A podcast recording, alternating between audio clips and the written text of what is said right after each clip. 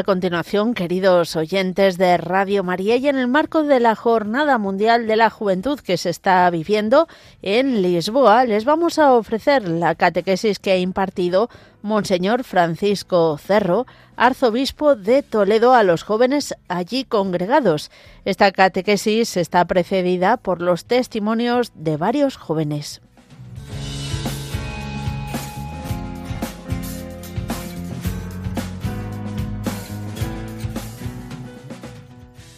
Me llamo Sandra.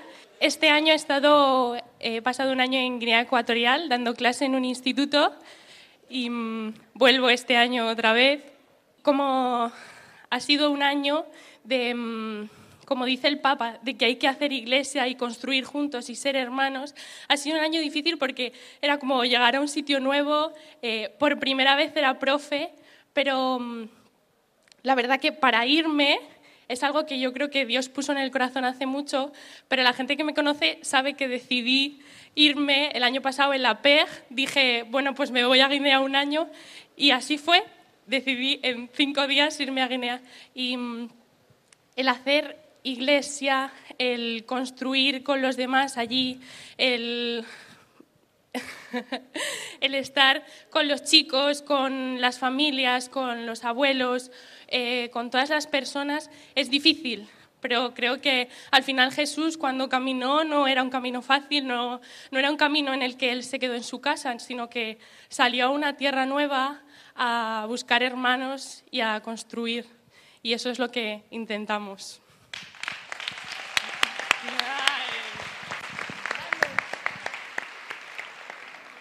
Bueno, eh, yo soy Álvaro y ella, bueno, Yo soy Carmen. Y bueno, nosotros somos la, la pareja, ¿no? Eh... y, y, pues nada, nosotros eh, pues recibimos la llamada, ¿no? Pues para ser al final una pareja y vivir al final y ser iglesia, pero iglesia en pareja porque también es parte de, de la iglesia. Al final la la, la, llamada no se recibe individual, como decíamos antes, ¿no? la llamada se recibe individual, pero se vive en, en, en, comunidad. Y igual que la fe se vive en comunidad, también creo que se vive, se vive en pareja y el vivir la fe eh, en una pareja creo que, que enriquece mucho y que, y que la fortalece. Y bueno, eh, como el Papa dice, se puede vivir la fe de diferentes formas y nosotros decidimos hacerlo de manera conjunta y no solo queriéndonos, sino queriéndonos bien, preocupándonos el uno del otro y eh, sabiendo llevar esta fe de manera conjunta para que en un futuro, si Dios quiere, pues vivir en una familia e inculcar los valores de la fe y del cristianismo que hemos ido desarrollando a lo largo de todo el noviazgo. Y sobre todo lo que es importante también en que la relación no somos solo dos, que al final va caminando una tercera persona con nosotros que es el Señor, ¿no? que, pues, que siempre está ahí soportando y acompañando. Y, y, creo que eso es lo que hace pues que bueno ahora llevamos siete años y que pues en un futuro pues podamos llegar a formar eh, un matrimonio una familia y todos estos valores que han ido formando parte de nuestro noviazgo que seamos capaces de, de inculcárselos pues pues a nuestros hijos no y ya está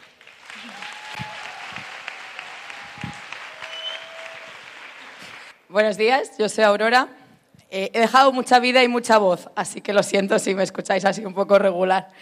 Eh, y efectivamente, este año ya he estado como postulante en la congregación de las religiosas concepcionistas.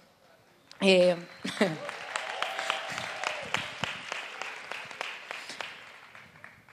yo me gustaría decir que con estas tres personas he crecido entonces, ver también cómo la Iglesia acoge distintas vocaciones y sentirte parte de la Iglesia con una llamada eh, personal, pero como decía Álvaro, que vivo en comunidad, es algo precioso. Y ahí excluyeron porque ahora os contará él. Pero con estas tres personas a que Dios nos ha llamado a una cosa cada uno, llevo prácticamente desde que, soy, desde que tengo tres años. ¿no?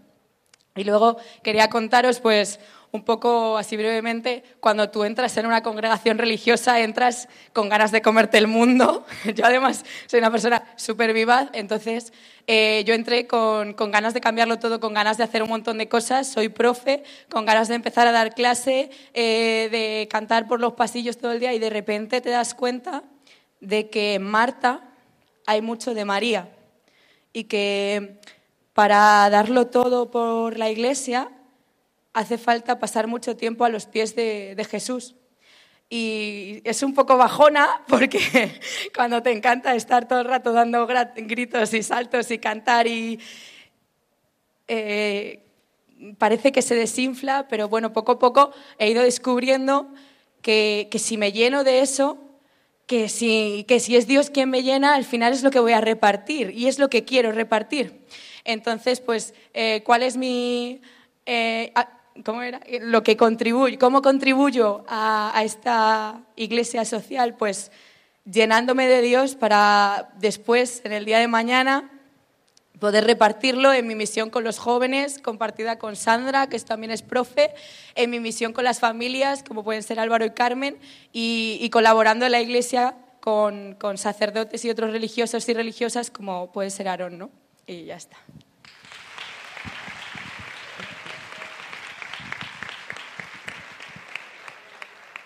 Pues como ya he dicho, me llamo Aarón. Me ha, me ha adivinado el nombre. Eh, pues sí, yo obviamente, me ha dicho, obviamente, este es el novio. Pues a lo mejor es que se nota en la mirada cuando uno está de noviazgo. Yo estoy en un noviazgo particular con la diócesis de Granada. Entonces, eh, sí, a ver, yo he recibido el regalo enorme de, criarme en una comunidad cristiana que, vivía la fe pues como una familia, verdaderamente. Y, yo siempre pues, había querido ser padre de familia, de, familia numerosa. Y, ya está, pues a lo largo de los años el Señor va eh, aclarando las cosas. Y, lo mejor de todo es que el, Señor no, no, ha apagado ese deseo de ser padre, sino que me, me propone una paternidad enorme. Y, entonces, el, cómo se, construye, habéis dicho, dice, somos hermanos, pues si tenemos un padre común. Pues yo he tenido un reflejo de ese padre común en, esta comunidad. Eh, eh, la comunidad, cuando el, cura, que se llamaba Bauti, que está ahora en el cielo, eh, porque es un hombre santo, hacíamos apostolado también de forma, de forma particular, haciendo musicales. De, obras de, de contenido religioso, de historias de la Biblia o vidas de santos, y entonces era una comunidad que aparte de, eso, de, compartir la Eucaristía, las catequesis, como que tenía esa dimensión misionera. Y, yo lo he recibido, ¿no? he aprendido a, ser cristiano con, ellos. Y, nada, ahora la comunidad con la partida de Bauti hacia el cielo se ha reorganizado, se llama Grupo Magdala, espero que, que lo busquéis en Instagram. porque tenemos una obra que se llama Jonás y estamos ahora eh, representándola. Y ya está, y entrar al seminario, pues, pues fue al final verlo claro que era el Señor, que, que si esto era del Señor, no era para amargarme la vida, sino para multiplicarla. Y, y ya está, que, que recéis por nosotros, recéis por las vocaciones, que hacen falta muchas. A todos los tipos de vocaciones. Les damos las gracias porque además todos ellos han venido a la Jota para servir también, para acompañar a jóvenes, para que vivan la experiencia que ya vosotros habéis vivido antes. Así que una fuerte, un fuerte aplauso para ellos y para todos los responsables que acompañan a jóvenes.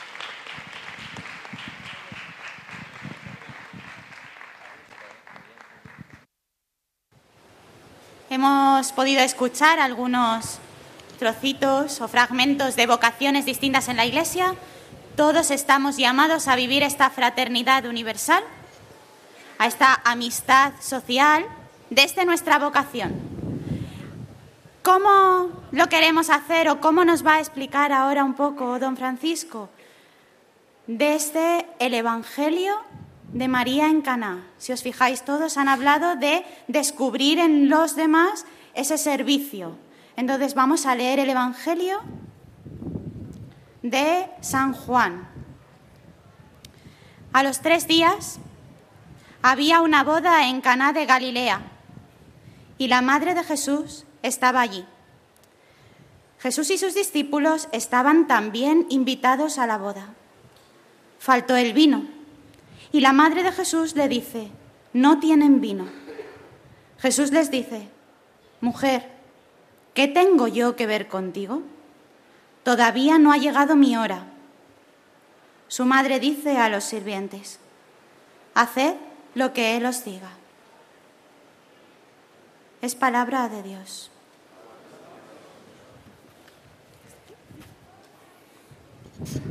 Estamos en este clima de, oración, en este lugar eh, privilegiado, mirando al mar, está cerquita de aquí.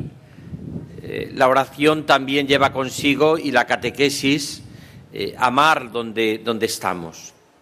Muy cerquita de aquí está el Papa, muy cerquita. Después, al final de la Eucaristía de la Santa Misa, procuraremos estar cerca para poderle incluso, ojalá podemos un poco, si no, saludarle, si por lo menos estar lo más cerca posible como estaremos también esta tarde. ¿Qué se os ocurre a vosotros leyendo el texto del Evangelio? Si lo tenéis mm, eh, a, mano, Juan, San Juan, que es este Evangelio, dice que, que por cierto le llama Evagrio Póntico, que es un santo padre, dice que San Juan es el evangelista más profundo, porque escribió el Evangelio recostando la cabeza sobre el pecho de Jesús, sobre el corazón de Jesús. Por tanto, desde ahí Juan escribe este Evangelio y habla de una boda, una boda. Mirad, después de escuchar las vocaciones y el testimonio de estos jóvenes, tan magnífico, uno piensa que, que Cristo está en todas las alegrías humanas, aunque se acaben. Porque es verdad que la alegría y la fiesta humana se termina como el vino en aquella boda. Pero es verdad que a Jesús no comienza su vida pública, según San Juan, ni en el templo, ni en la sinagoga, sino comienza en una boda. Algo tan, tan sencillo, tan humano, tan nuestro, tan de fiesta como nuestra vida. Tres días después, ¿qué se os ocurre a vosotros tres días después cuando lo habéis leído? Pues tres días después se nos recuerda la resurrección de Cristo, al tercer día resucitó. Es un momento de plenitud, es un momento importante, es un momento clave. Tres días después hubo una boda y faltó el vino. Dicen los judíos que cuando se acaba el vino, se acaba la boda, se acaba la fiesta. Por eso era tan importante que no faltase el vino. Seguramente que muchos de vosotros habéis estado en muchas bodas, ¿verdad? Faltó el vino. Fijaros, Solo María se da cuenta de lo que falta porque tiene esa amistad social. Solo ella se da cuenta de lo que falta en aquella boda. Todos tenían mucho que hacer. Había gente cantando, como estamos nosotros aquí, tocando los, instrumentos. María ve que uno, que los criados se ponen de pronto nerviosos, uno entra, otro sale. Eh, se pone enseguida la gente a murmurar, ¿qué pasará? ¿Por qué la Virgen se da cuenta? porque María está de corazón donde está. ¿Por qué se da cuenta la Virgen de lo que falta en el mundo? Porque es una mujer de oración, es una mujer contemplativa, es una mujer que tiene lo que llama los santos, tiene una visión de conjunto de la vida, que es lo que da la vida de relación con Jesús, que es lo que da la vida de oración, que es lo que da la intimidad con Cristo. Cuando uno tiene relación con Jesús, tiene una visión de conjunto. Habréis leído todos, me imagino, Historia de un alma, de Teresita del Niño Jesús, que dice alguno que es el texto, después de la Biblia, probablemente de los textos más leídos de la humanidad. Historia de un alma, de una carmelita descalza que estaba yo en París, en Longchamp, cuando el Papa Francisco, perdón, cuando el Papa Juan Pablo II la puso como modelo también de vida cristiana y la nombró precisamente doctora de la Iglesia. Como también otros santos que tenemos aquí, como Carlos Acutis, que también está en medio de la Iglesia, en medio del mundo, diciendo que tenemos que ser no fotocopias, sino originales, porque Dios tiene un proyecto de amor sobre cada uno de nosotros, como tiene sobre estos jóvenes que estaban planteándose su vocación. Dios no hace fotocopias, sino que cada uno de nosotros somos únicos e irrepetibles para Él. Y esto es precioso, ¿verdad? Porque María está así y dice Teresita del Niño Jesús, fijaros en Historia de un alma, Cuando yo era pequeñita, tenía seis años, fijaros cómo Dios se puede manifestar incluso vocacionalmente con seis añitos, una, una vocación mm, carmelita como tiene Teresita del Niño Jesús. Por cierto que sus padres son santos también. Pues Teresita dice que le gustaba mucho, como estamos aquí, ir a un parque. Y en el parque, dice ella, se sostribaba sobre un árbol. Y sostribada sobre un árbol, contemplaba la escena en conjunto. Veía en esa escena los, que, los, mayores, veía los pájaros, contemplaba los jóvenes, contemplaba los que se reían. Tenía, dice ella, una visión de conjunto. Esto es María en Cana. Esto es la amistad social también, porque una persona que tenga que no tiene vida de oración, que no está en contemplación con Jesús, ¿qué va a decir al mundo que no tenga? ¿Qué, qué puede descubrir que falta el vino, que faltan las necesidades humanas? Mirad, el Vaticano II ha dicho, y los jóvenes tenemos que vivirlo, que todo lo humano es digno de ser vivido. Y eso es lo que nos recuerda María en Caná. Todo lo humano es digno de ser vivido, como dice el Papa Francisco la alegría, el dolor, el sufrimiento, la esperanza, los problemas. Lo que estamos viviendo en esta Jornada Mundial de la Juventud, una iglesia en peregrinación, que tenemos cansancio, que nos mojamos, que pasamos frío, que comemos siempre lo mismo a veces, que estamos hartos ya de veces de que llega un momento en que parece que esto se va a hinchar ya de no poder más y volvemos otra vez a la esperanza. No tienen vino. María en Caná, Carlos Acutis, Teresita de Lisieux, tantos y tantos místicos. Yo tuve la suerte en mi vida de estudiar la vida del hermano Rafael, Rafael Arnay Barón, otro gran contemplativo de Palencia. Ahí, ahí él, él, desde también desde su árbol de la contemplación, desde su árbol de la oración, tiene y ve, descubre las necesidades. ¿Queréis descubrir las necesidades del mundo? ¿Queréis descubrir lo que falta en nuestra sociedad? ¿Queréis descubrir vuestra vocación? Tenéis que tener encuentro con Jesucristo. Y desde esa vida de intimidad con Jesús, de oración, de trato de amistad con quien sabemos que nos ama, que decía Teresa de Jesús, iremos a buscar la solución. No tienen vino, no tenemos vino. Esa es la amistad social, que yo me identifico con el otro era tan importante y tan grave que faltase el vino en una boda? Probablemente faltaban todas. Porque empezaría la gente a soplar y a beber, y uno, venga, uno daba demasiado y el otro tal, y estaban todos ya demasiado alegres. Incluso a lo mejor hasta los invitados estaban deseando que se fuesen ya, porque estaban hartitos de tanta boda y de tanto. Pero en el fondo, el faltar el vino era aguar la fiesta. Y Dios no quiere, no es una fiesta de la vida. Dios es la fiesta de la vida. No solo no es una fiesta, es la fiesta de la vida. Segundo, y voy terminando. Lo segundo, y también es precioso, María se compromete, llega hasta el final en el problema. Porque podía decir, bueno, aquí parece que hay gato encerrado, entran mucho los, los comensales, van, entran y salen, esto no tiene solución. Hay muchos jóvenes que miran a otro lado, que se quedan sentados en el sillón, como dice el Papa Francisco, que no le importa nada lo que falta en nuestro mundo, que le da igual que haya guerra en Sudán o en Ucrania, o en, da igual. Pero también hay personas, por esta amistad social que habla el Papa Francisco, Fratelli Tutti, que porque son hombres y mujeres de oración, mujeres y hombres de oración, descubren dónde está la solución y lo hace María y se compromete y va a quien tiene la solución. ¿Y quién tiene la solución? Jesús. Vosotros tenéis que ser un evangelio viviente, ¿eh? porque probablemente muchos chicos y chicas de nuestro mundo no lean más que el evangelio de tu vida. Y muchos chicos y chicas de nuestro mundo no se acercarán más a Jesús que cuando descubran tu amistad, tu afecto, tu ternura, tu cariño y te descubran a ti que eres coherente con el Evangelio. No tenemos vino. María va a quien da la solución, que es a Jesús. Y eso que aparentemente no recibe de Jesús, como habéis leído, una decir, sino que Jesús le dice, hombre, no, la traducción no está bien hecha bíblicamente. No es que le diga María a Jesús, a ti a mí que nos va. Eh, no es eso, ¿cómo va a decirle la Virgen eso?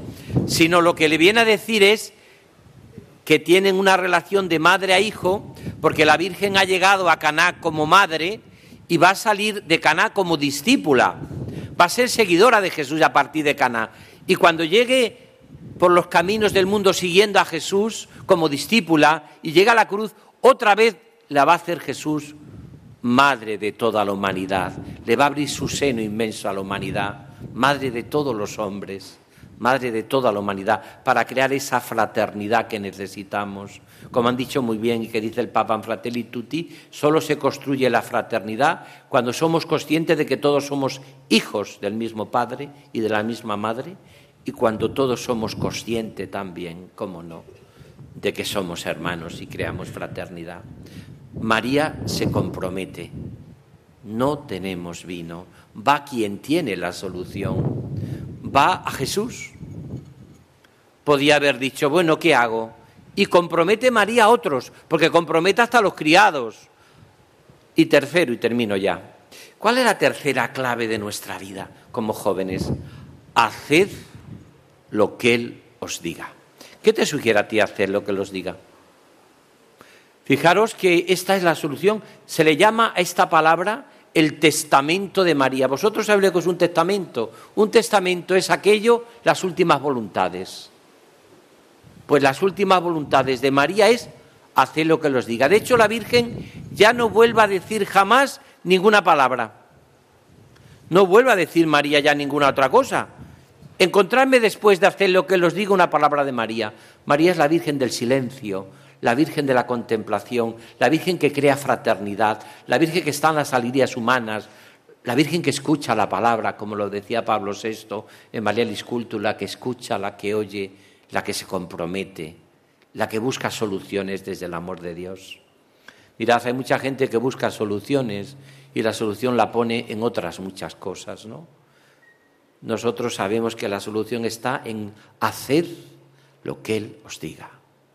¿Y qué te va a decir el Señor? Dios tiene un proyecto de felicidad sobre ti. Serás feliz en la medida en que le dejes a Él que te haga feliz. Si tú le dejas a Jesús, te hará inmensamente feliz. Como me hizo a mí cuando yo me decidí a hacerme cura y he estado en casi todas las jornadas de la juventud. Creo que he faltado muy poquitas jornadas mundiales de la juventud, desde las primeras que empezamos en Roma. Todo esto significa fundamentalmente que yo tengo que decirle, haced lo que Él os diga. Tenemos que pedirle mucho al Señor que nos ayude a, escucharle, que nos ayude a, vivir con María, a acercarnos a Él, a crear en nuestra parroquia, en nuestro grupo, otras relaciones. El Papa Francisco, que está aquí cerquita, él dice que otro mundo es posible. Pero claro, otro mundo será posible si nosotros los jóvenes cristianos construimos esa civilización del amor. Pues yo dejo ahora que cada uno de nosotros, que cada uno de nosotros, como este viento impetuoso del Espíritu, que nos suscite en nuestro corazón esa alegría y esa esperanza. Y que sobre todo suscite estas tres claves que os he dicho en esta sencilla catequesis en Caná. Primero, hemos dicho que es la dimensión orante y contemplativa de mi vida me hace descubrir una visión de conjunto de lo que necesita nuestro mundo y nuestra sociedad. Eso es la amistad social, la empatía con los demás, el acercarme a cada ser humano, a cada persona que sufre. No te acercarás si no descubres. Hay una frase bellísima del Papa Francisco que dice que el sufrimiento es la emboscada de Dios en el terreno muchas veces de nuestra vida. A veces venimos a estas jornadas de juventud, sufrimos, tenemos, nos cansamos, pero descubrimos que existe una alegría más grande que va más allá de tener y de, estar alegre por otras cosas, que tiene en el profundo corazón nuestro, porque hemos tenido una visión de conjunto. Segundo, nos comprometemos. María se compromete. No se queda diciendo, mira a otro lado, no, no, se compromete. María se compromete. ¿Cómo vives tú tu compromiso en tu parroquia, en tu grupo, en tu realidad? ¿Vas a quien tiene la solución o vas buscando soluciones que se acaban como el agua o como el vino también? Se acaba acabando el vino. Fijaros que dice San Juan dos veces que era un vino bueno, porque Dios no hace chapuzas. un vino bueno, dos veces. Cuando el Evangelio repite una cosa dos veces, que, era, que es importante, es como una luz que se enciende roja, era vino bueno, porque Dios siempre hace vino bueno, el vino del amor, el vino de la alegría, el vino de la esperanza. Y tercero y por último dije que terminaba ya, ahí está el testamento espiritual, la solución a todo. Ahí está lo que tenemos que vivir, haced lo que los diga. Lo que le diría también a estos chicos y chicas que se han comprometido a seguir a Jesús, haced lo que los diga. Él tiene un proyecto de amor sobre ti, que es hacerte inmensamente feliz, pero tú tienes que dejarle, porque la felicidad en el cristianismo se vive por Cristo, con Él y en Él. Y es una felicidad que no se acaba nunca. Yo desde que conocí a Jesucristo no recuerdo en mi vida un día que no haya sido inmensamente feliz. Y antes de conocer a Jesucristo, el poco tiempo que viví sin Él, había en mi corazón siempre como una tristeza de fondo que no me dejaba en paz. Solo se descubre el gozo de seguir a Jesús cuando con María, nuestra Madre en Cana, decimos, haced lo que Él os diga.